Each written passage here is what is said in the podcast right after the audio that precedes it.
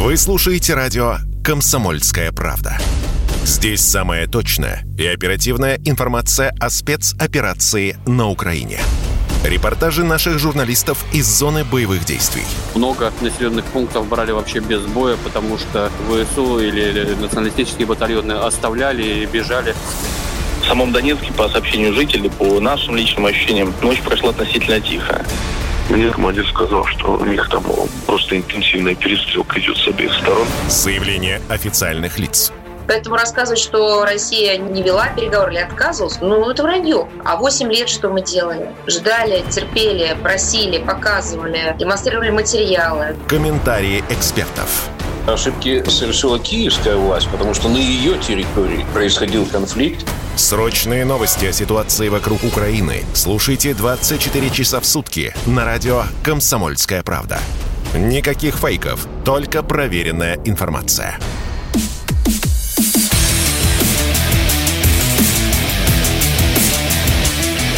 Программа с непримиримой позицией. Утренний Мардан. Всем здравствуйте! В эфире радио «Комсомольская правда». Я Сергей Мардан. Трансляция началась на YouTube-канале «Мардан 2.0». Подписывайтесь, пока не забанили, хотя есть подозрение, что забанят. Вы не поверите, а вчера вечером а, Google снес а, трансляцию, по-моему, трехдневной давности, где на обложке был такой строгий и суровый а, Дмитрий Анатольевич Медведев. Уж не знаю, о чем мы там говорили, о запретном. По-моему, ни о чем таком, о чем мы не говорим каждый день. Но, тем не менее, а, страйк предупреждения официально не вынесено. А, оттепель, наверное, вот, у американцев. Но я думаю, что вопрос времени. Ну, я это, собственно, к чему, друзья мои? Пока окно возможностей открыто, пока мы можем пользоваться теми техническими средствами, которые проклятые враги за океаном а, для нас еще не закрыли, присоединяйтесь, подписывайтесь, нажимайте кнопку «Нравится» и отправляйте ссылку всем своим друзьям, знакомым. А также идет трансляция в телеграм-канале «Мардан», я решил сегодня запустить новый отчет. Вот на какую тему. А Государственная Дума приняла целый закон, федеральный закон о создании в России аналога пионерской организации. Мы в конце программы об этом поговорим. А, выведем в эфир одного из авторов а, этого законопроекта и, собственно, в общем, зададим а, прямой вопрос, кому, зачем это нужно, сколько это будет стоить, как будет оцениваться целесообразность. Но я вам для начала вот предлагаю совершенно открытую, открытое обсуждение. Давайте без депутатов, без начальников, без политадминистраторов определимся со своим отношением. Итак, а зачем нам нужен закон о создании аналога в 2022 году? Аналога пионерской организации имени Владимира Ильича Ленина. Я был членом этой организации между прочим, и многие из вас, я уверен, тоже. Итак, три варианта ответа. А, власть, наконец, а, решила начать работать с молодежью. А, кто-то решил освоить бюджет. Не понимаю, зачем они это создали. Можно было бы продолжить список, но я вот решил предложить вам три таких варианта. Заходите в телеграм-канал Мардан и голосуйте. А в конце программы мы, в общем, а, выясним официальную позицию. Ну и, соответственно, скажем им, что мы думаем по этому поводу. Так. А, я знаю, что тема войны ну, с медийной точки зрения, уж извините меня, она такая э, обоюдоострая. С одной стороны, это вызывает э, такой дикий внутренний интерес, а с другой стороны, э, люди не хотят чувствовать себя травмированными, они не хотят э, испытывать боль. Ну, это азы психологии. Я тут тоже, в общем, э, никаких секретов ни для кого не открою. Но то, что происходило вчера, об этом невозможно не говорить. Вот ей-богу. Об этом невозможно не говорить вслух. То, что происходит, то, что происходило вчера и происходит сегодня с 4 утра в районе Донецка, оно же не поддается никакому человеческому неосмыслению, это само собой, ни а, какому объяснению более-менее логичному. Они вчера Они это украинские солдаты, украинская армия. Весь день расстреливали Донецк. Весь день они его просто именно расстреливали. Совершенно целенаправленно. Нет, они били не по складам. Нет, они били не по располагам. В тех районах, куда падали ураганы, нет никаких расположений частей ни корпусов народной милиции, ни вооруженных сил э, Российской Федерации. Их просто нету. В Макеевке только за вчерашний день погибли пять человек, четверо детей. Ранено семь человек, в том числе четверо детей. В Донецке погибла женщина 61 года. Ранено трое мирных жителей. В Ясиноватой, которую только-только ну, мы говорим освободили, я бы сказал по-другому, нейтрально, там только-только закончилась война в этом несчастном городе. Один погибший, одна раненая. То есть всего за день 7 погибших, из них 4 ребенка и 19 раненых, из которых трое детей, тяжело раненых. И на фоне этой э, такой сухой, э, ничего не говорящей статистики, вчера вечером с очередным э, обращением выступает Зеленский, цитирую его. Наконец-то ощущается, что очень мощно заработала западная артиллерия, которую мы получили от западных партнеров. Ее точность действительно такая, как нужно. Именно так. Именно так. Точность этой западной артиллерии именно такова, как им нужно.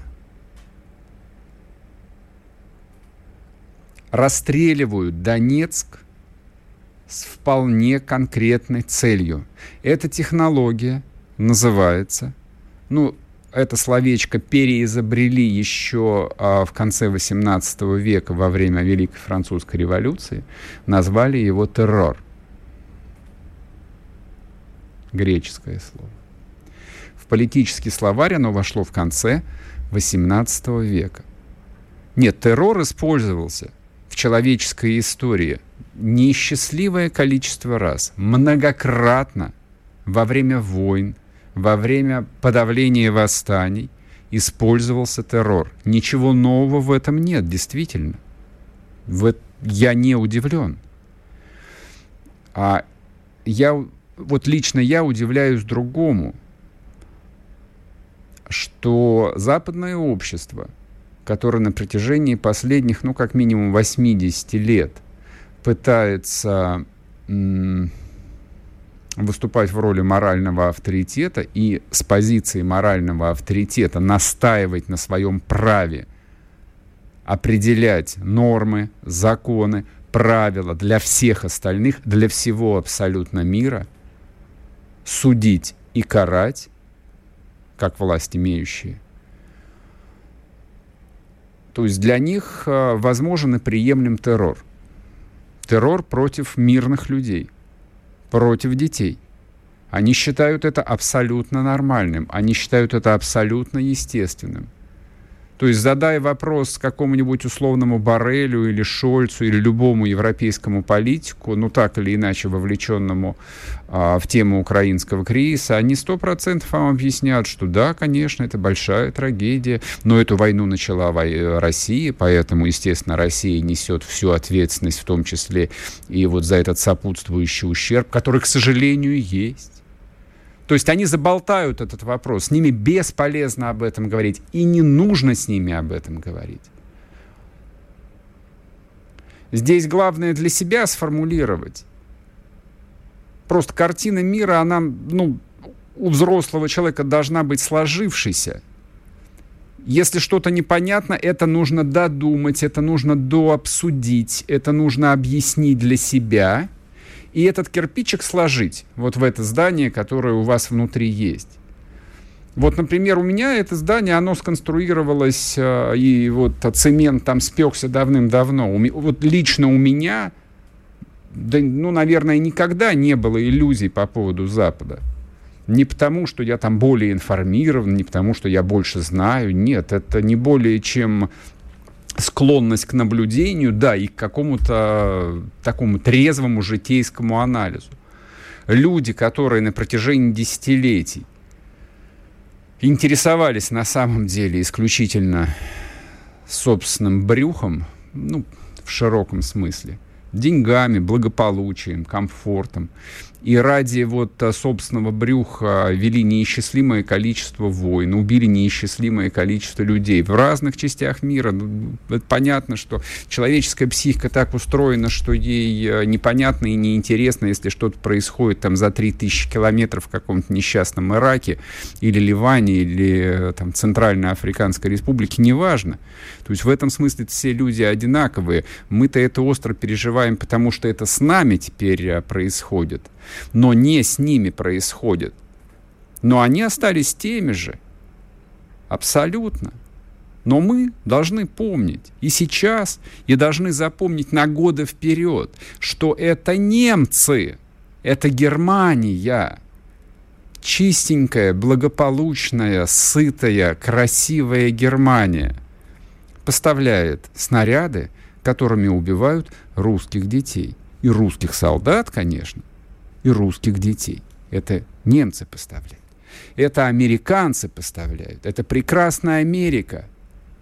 Центр мироздания, страна, образ которой заполнял все наше сознание на протяжении, наверное, полувека еще при советской власти. Это самая прекрасная Америка, на которую там три поколения советских и постсоветских людей ориентировались. Это Америка поставляет снарядами, которыми убивают русских детей. Очень важно не забывать это. Не забывать никогда. Когда нам говорят, да какой нам враг Америка? Ну вот такой вот. То есть почему нам враг Америка? Да вот потому. Потому что они убивают наших детей. Вернемся после перерыва и продолжим «Не уходите». sportkp.ru О спорте, как о жизни.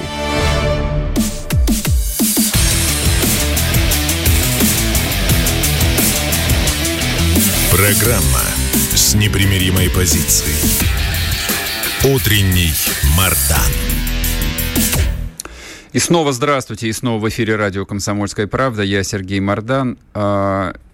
А, я все же хотел бы еще э, сказать несколько слов э, по поводу обстрела обстрелов, непрекращающихся обстрелов э, Донецка, Макеевки и Синоватой. Это не должно превращаться в рутину, на мой взгляд. То есть это не должно превращаться вот в поток одинаковых новостей, которые ты через какое-то время перестаешь воспринимать. А, совсем а, не потому, что и война идет уже пятый месяц, и совсем не потому, что а что обсуждать обстрелы Донецка, если они и так продолжаются каждый день. Ну, какие-то выводы в любом случае а, должны делать а, все люди, и каждый в отдельности, и общество, на мой взгляд, и военные вообще-то должны делать какие-то выводы. Они должны нас слышать. Мне так кажется. Я правда так думаю, я в этом уверен. Я уверен в том, что война не ведется исключ исключительно с точки зрения военной целесообразности и с точки зрения оптимального решения тех или иных военных задач. Так никогда не было. Так никогда, опять-таки, так никогда в истории не было. То есть в любом случае любой военачальник, любой генерал, там, любой э, император, царь, э, Наполеон, Александр I все равно учитывали, какие настроения есть у них в обществе, вот э, есть у них в государстве, у них в империи. Так всегда было. И когда я натыкаюсь на совершенно чудовищное объяснение, а, ну, причем объяснения такие, вполне себе инспирированные, это не то, что какой-то дебил пишет или дебилка какая-то пишет в анонимном телеграм-канале. Я знаю, что это за телеграм-канал, я понимаю, откуда эти телеграм-каналы взялись, я понимаю, кто их финансирует. Кремлевская прачка есть такой телеграм-канал. Пусть вас не смущает название «Кремлевская прачка». Нет, им руководят, конечно же, не из Кремля. Это просто, ну, какое-то вот а, такое а, околомедийное, околополитическое отребье. выполняет чей-то заказ. Я не буду его читать целиком, он слишком длинный, да и слишком много чести. А я прочитаю вам а, только кусочек из него, как вот эти вот граждане объясняют нам, почему, почему нельзя отвечать ВСУ, а, почему наша армия не должна отвечать украинской армии вот по полной программе, так как она может и как она, по идее, должна отвечать массированными бомбардировками, массированными ударами. Обстрелы ведутся из Авдеевки. Значит, вот авторы этого канала объясняют, что, во-первых, а, украинские батареи находятся среди жилых кварталов, поэтому невозможно отвечать. Это пишут люди э, после того, э, как мы посмотрели э, на сотни, тысячи кадров, фотографий, как выглядит Мариуполь, например. Или как выглядит Попасная. Вот они нам объясняют, что нельзя бить по жилым кварталам там, где находятся украинские военные. Угу. Так, ладно, едем дальше. А, украинские позиции очень защищены Поэтому нельзя требовать э, немедленного уничтожения этих позиций, потому что это повлечет э, излишние жертвы со стороны наших воинских частей. Так, ясно. Ну и самое главное, самое, нет, нет, не самое, а, следующий пункт. А почему нельзя уничтожать э, руководство Украины? Этот вопрос возникает и в головах у всех, я думаю, достаточно регулярно, ну, пару раз в неделю точно. Ну, то есть люди в таких вот житейских, обывательских разговорах, я был свидетелем их неисчислимое количество раз. Мне этот вопрос задается, ну, не каждый день, ну, пару раз в неделю. Э, спрашиваю, Сергей Александрович, а как думаешь, а почему Зеленского до сих пор не убили? Почему наши, а, ну хорошо, бьют, э, не бьют а, там не по банковой, на которой, скорее всего, никого нет, ну а почему они не найдут, где находится Залужный, где находится Зеленский, где находится это Михаил Подоляк, мразь, с которой вели переговоры, почему их до сих пор не убили? Я говорю, не знаю. Может быть, не могут найти, может быть, слишком сильная система ПВО, не знаю. Но вот... Э, Э, телеграм-канал «Кремлевская прачка» объясняет, что есть юридические тонкости. Подобное допу- допустимо только при объявлении войны и при ведении полномасштабных военных действий против другого народа. А война не объявлена, так как спецоперация юридически ведется на территории России, где живет единый народ. Понятно вам? Вот, то есть юридически, оказывается, спецоперация ведется на территории Российской Федерации, потому что граница между Россией и Украиной не демаркирована, а мы, как э, правоприемник Советского Союза, имеем типа все права на территории Украины. Э, довольно свежее решение, но окей. А вот если мы грохнем Зеленского, то это будет расцениваться как акт терроризма и открытой агрессии. Вот нам объясняют некие э, анонимные, э, обслуживающие, я не знаю, какую из башен Кремля, ублюдки, что нет э, никакой возможности э, уничтожить Зеленского, который радуется тому, что, наконец, вот точность артиллерийских ударов украинской армии а, выросла, потому что это будет актом терроризма и открытой агрессии. Агрессии, вот особенно слово агрессия мне особенно нравится. Ну и последний тезис, который, который вот меня просто не отпускает со вчерашнего вечера.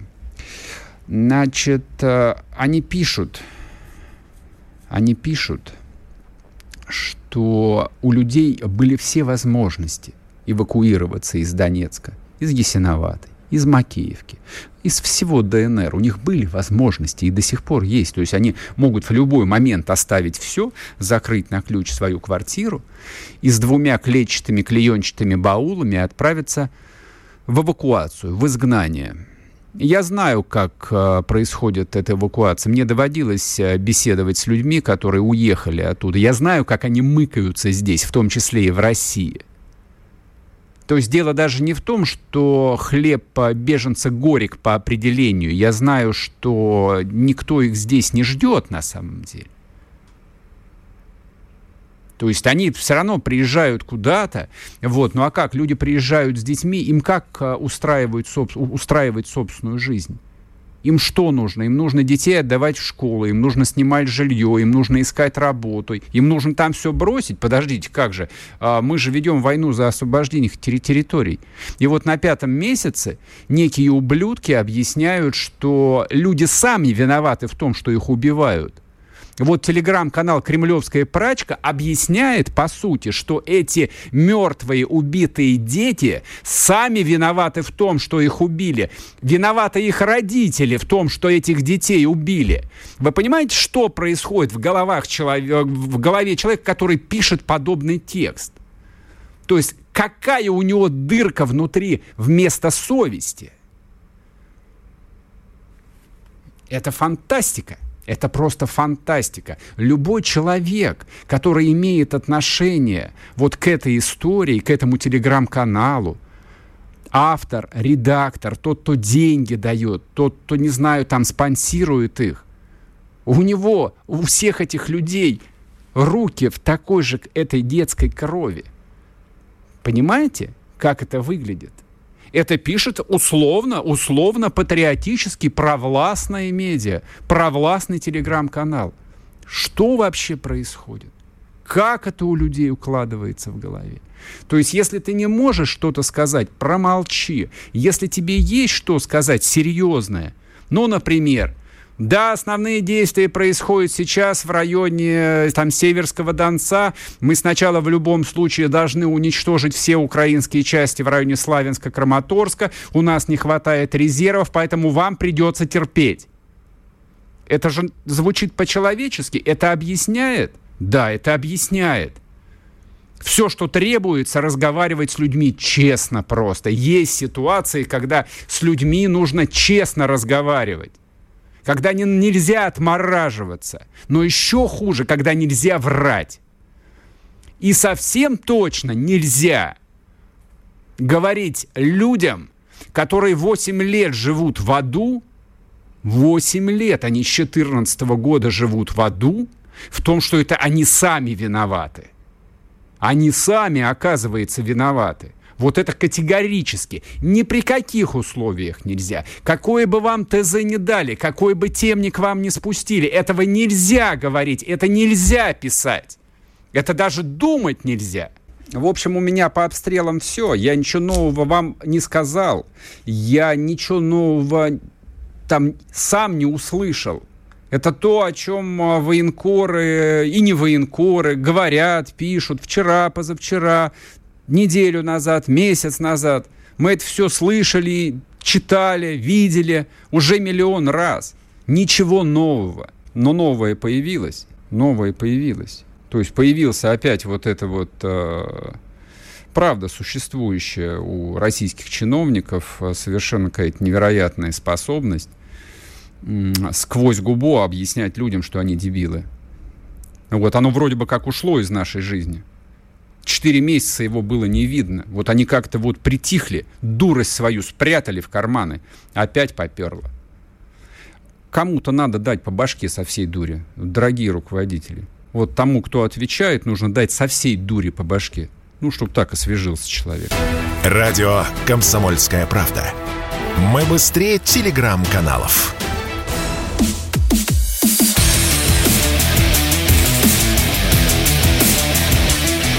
Программа с непримиримой позицией.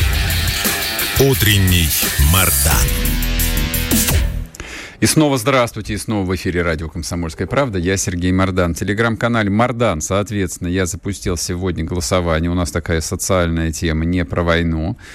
А, Государственная Дума приняла, вы не поверите, целый федеральный закон о воссоздании ну, некого аналога э, пионерской организации имени Владимира Ильича Ленина, Ленина, о которой я лично сохраняю там самые теплые такие детские воспоминания.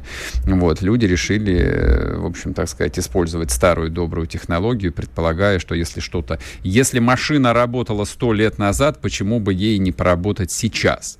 Вопрос а, следующий предлагается к обсуждению. Вы что думаете по поводу этого закона? А зачем его приняли? Чтобы, наконец, начать работать с подрастающим поколением? Первый вариант ответа. Чтобы освоить бюджет? Второй вариант ответа. Или вы не понимаете, зачем они это придумали? Ну, правда, вот в таком широком смысле. А, переходите, пожалуйста, и голосуйте. В конце программы мы выведем в эфир одного из авторов а, этого законопроекта, а, ну и расскажем ему, что мы думаем по этому поводу.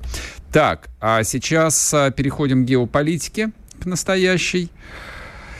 К нам присоединяется Сергей Черняховский, доктор политических наук. Между прочим, профессор факультета политологии МГУ имени Ломоносова. Сергей Феликсович, здравствуйте. Добрый день, Сергей. Некоторые утверждают, что смягчается риторика ну, ключевых э, европейских еврочиновников, э, политиков ключевых европейских стран в отношении э, украинского конфликта. Некоторые вот, договариваются вплоть до того, что Украину не сегодня-завтра начнут сливать. Простите меня за этот э, вульгаризм. А что вы думаете? Вот если широко смотреть на отношения России и Евросоюза, в каком каком, а, на, на каком этапе они сейчас находятся. Мы переходим к эскалации, то есть мы вот э, окончательно будем все сейчас замораживать, либо мы уже прош, прошли вот э, некую низкую точку и начнем сейчас э, как-нибудь битые горшки там склеивать, собирать, что-то выкидывать. Как думаете?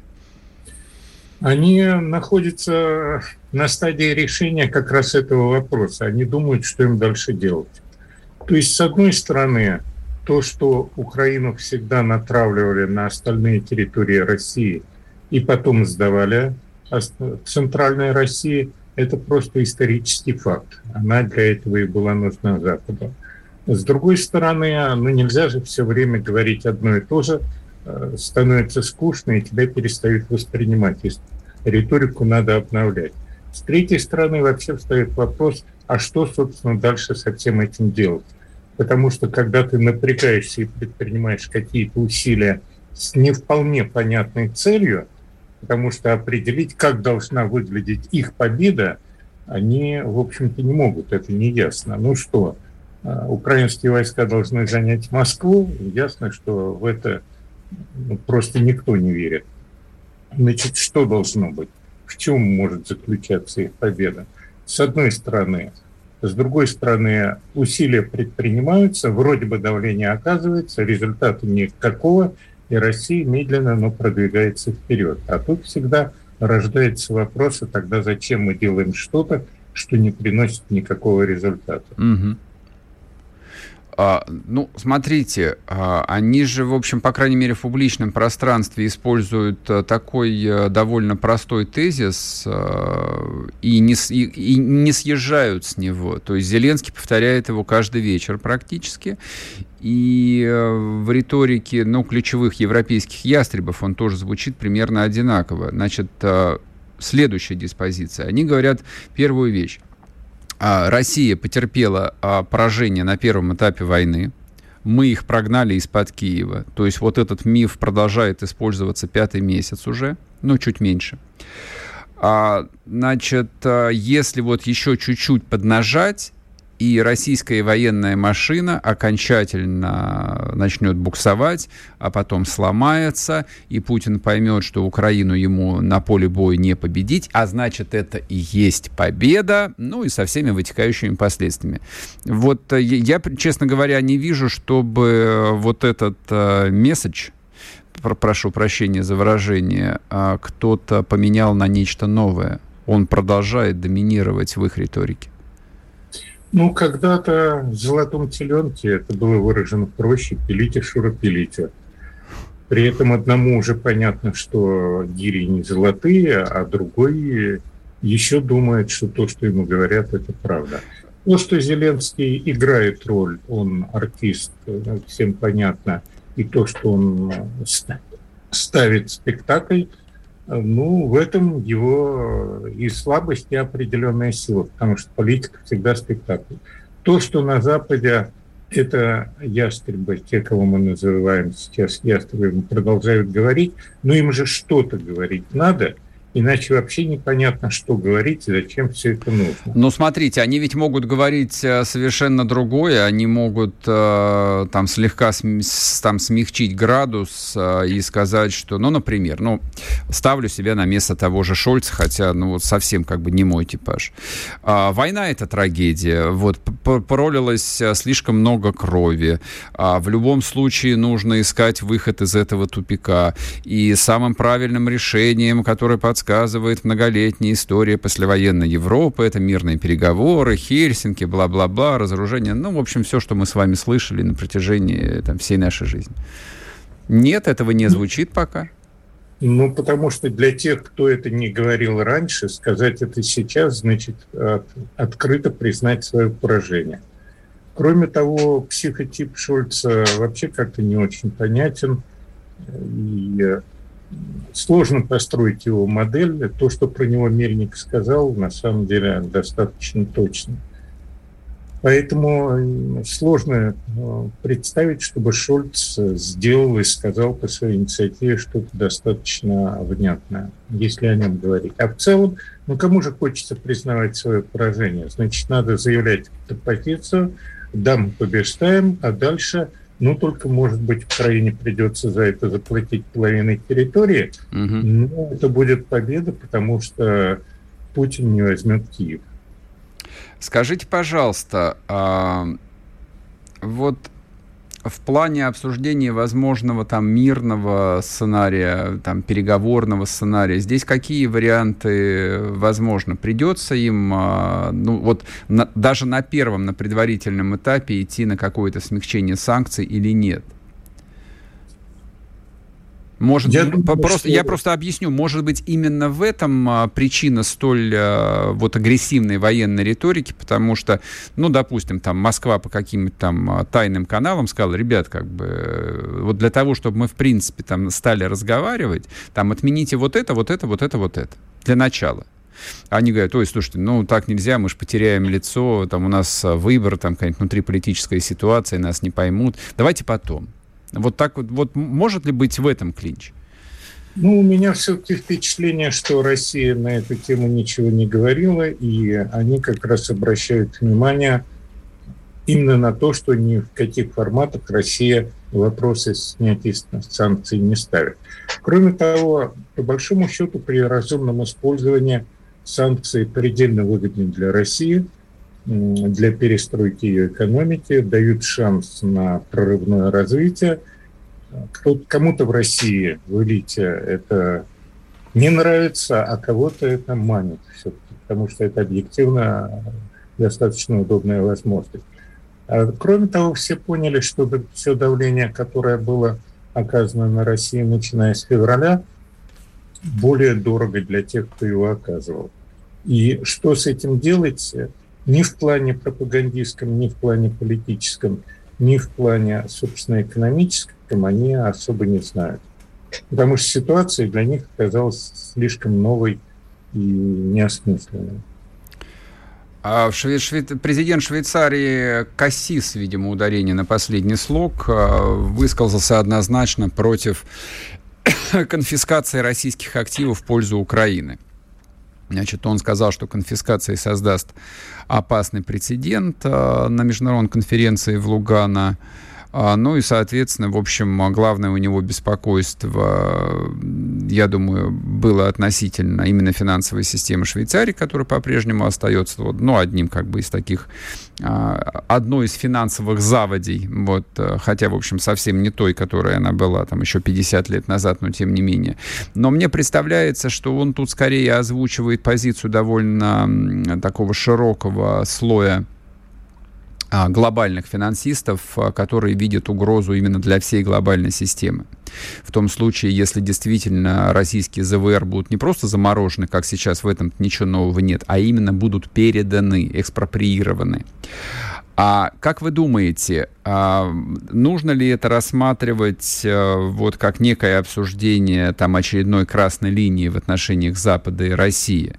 А, вот мне тоже встречались э, такие утверждения. не один, не один раз, что если вдруг Запад рискнет именно экспроприировать деньги, просто изъять их, не просто заморозить, а изъять, то Москва, в общем, совсем перестанет стесняться и взорвет и газовую трубу, и перестанет отгружать нефть, и уж я не знаю, что еще сделает. Все сделает вообще все сделает, объявит действительно тотальную экономическую войну Западной Европе, чтобы они там померли в течение зимы. Сейчас мы уйдем на короткие новости, ровно на минутку, вернемся, и вы тогда сразу сможете отвечать.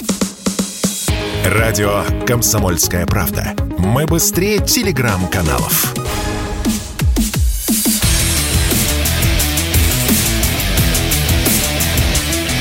Программа с непримиримой позицией.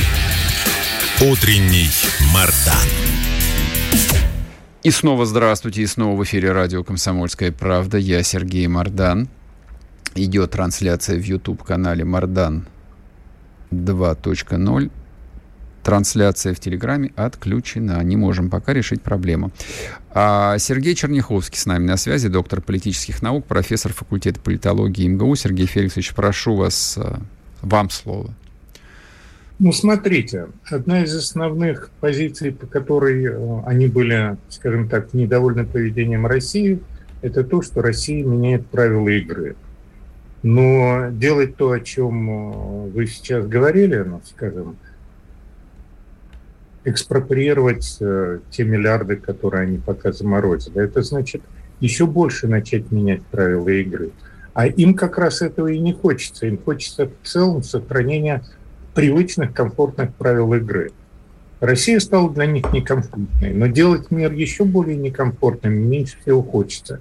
Тем более они отлично видят, что пока все то, что они делают, им наносит ущерб больше, чем Россия. Отсюда стоит вопрос – ну а, собственно говоря, зачем? Во-первых, результата нет. Во-вторых, а каковы риски? Чем это кончится для нас?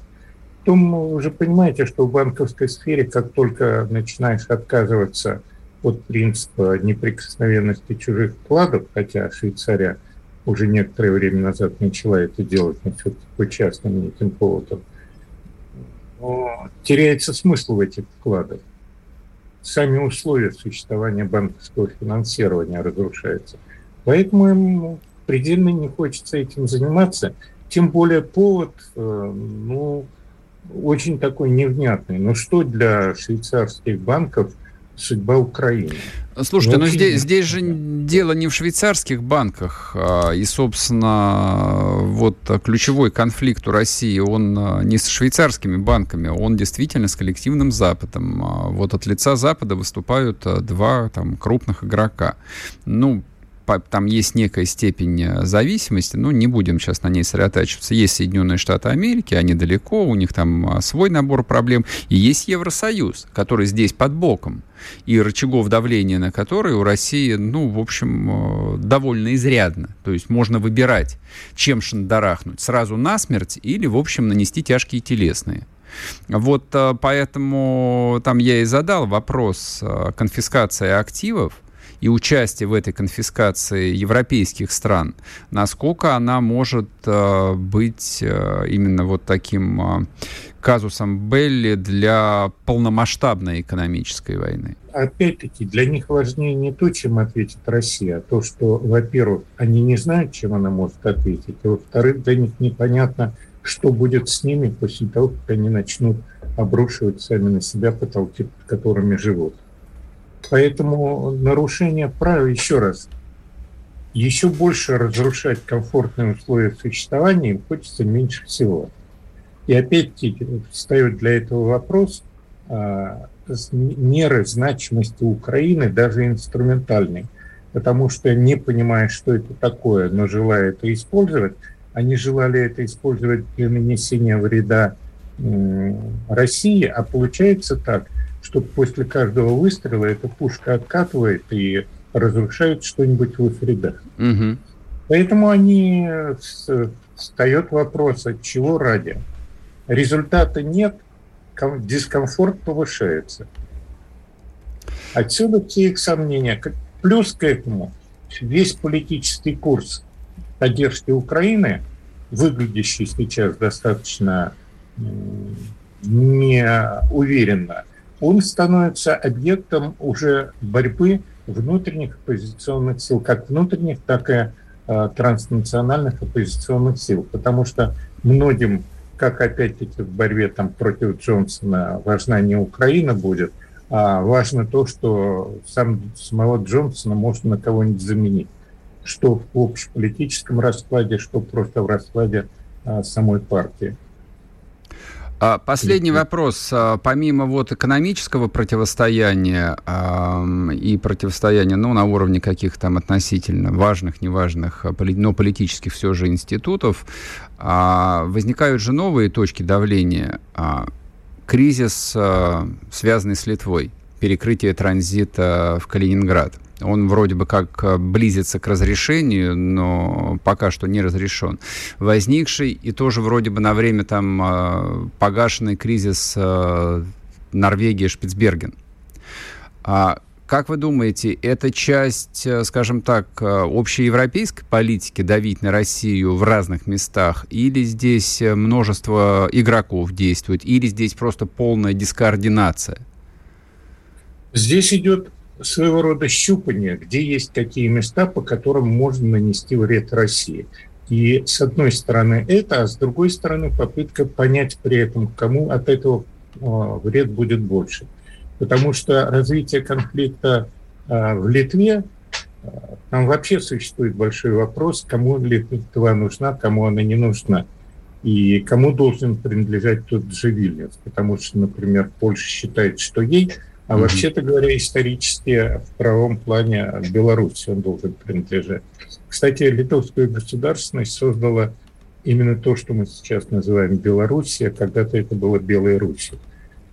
Там вообще можно очень во многие отношения идти. А вопрос о том, что восстановить исторические границы территориальную целостность Беларуси, это означает и прямую дорогу в Калининград из России, и исчезновение практически Литвы. А Литва в нынешнем ее состоянии при ущербной экономике демографической катастрофе и достаточно спорной, спорном военно-стратегическом значении, так же как форпост НАТО военного, она весьма проблемна. Тут вообще много вопросов, что со всем этим делать. Точно так же ситуация, ведь договоренности с Норвегией по Шпицбергену, они вытекали из некого баланса и соотношения сил. Ну, начать сейчас, и взаимных, кстати, уступок, начать сейчас упираться, что мы не пропустим продукты на Шпицберген, цена может оказаться большой, угу. а выигрыш э, достаточно маленький.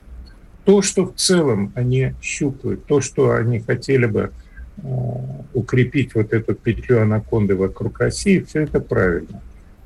Но в то же время на каждом шагу оказывается, что многое просто для себя дороже. Понятно, понятно. Ладно, спасибо большое.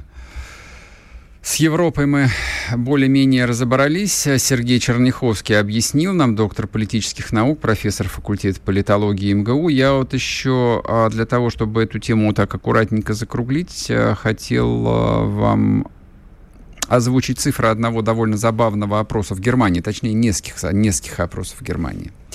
А 56% немцев выступают за то, чтобы Германия поставила Украине тяжелое вооружение. 40% против. 47% немцев а, считают, что Украина должна пойти на территориальные уступки России. 41% считают, что нет, не должна. 69% немцев не верят в то, что Украина отобьет назад свои территории. 26 верят. А знаете, какой э, вывод э, несложный можно сделать э, из этого опроса великолепного? Но это вот возвращаясь к первой теме, с которой мы сегодня начали наш эфир, с обстрелов Донецка, Макеевки и Синоваты, которые расстреливают, да, и старой советской техникой, и прекрасными современными новыми европейскими системами, немецкими, французскими, американскими. А вот а, если говорить о немцах, а говоря о Европе, мы всегда говорим о немцах, прежде всего о немцах, а не о всяких вот этих там испанцах, итальянцах, прости господи, эстонцах.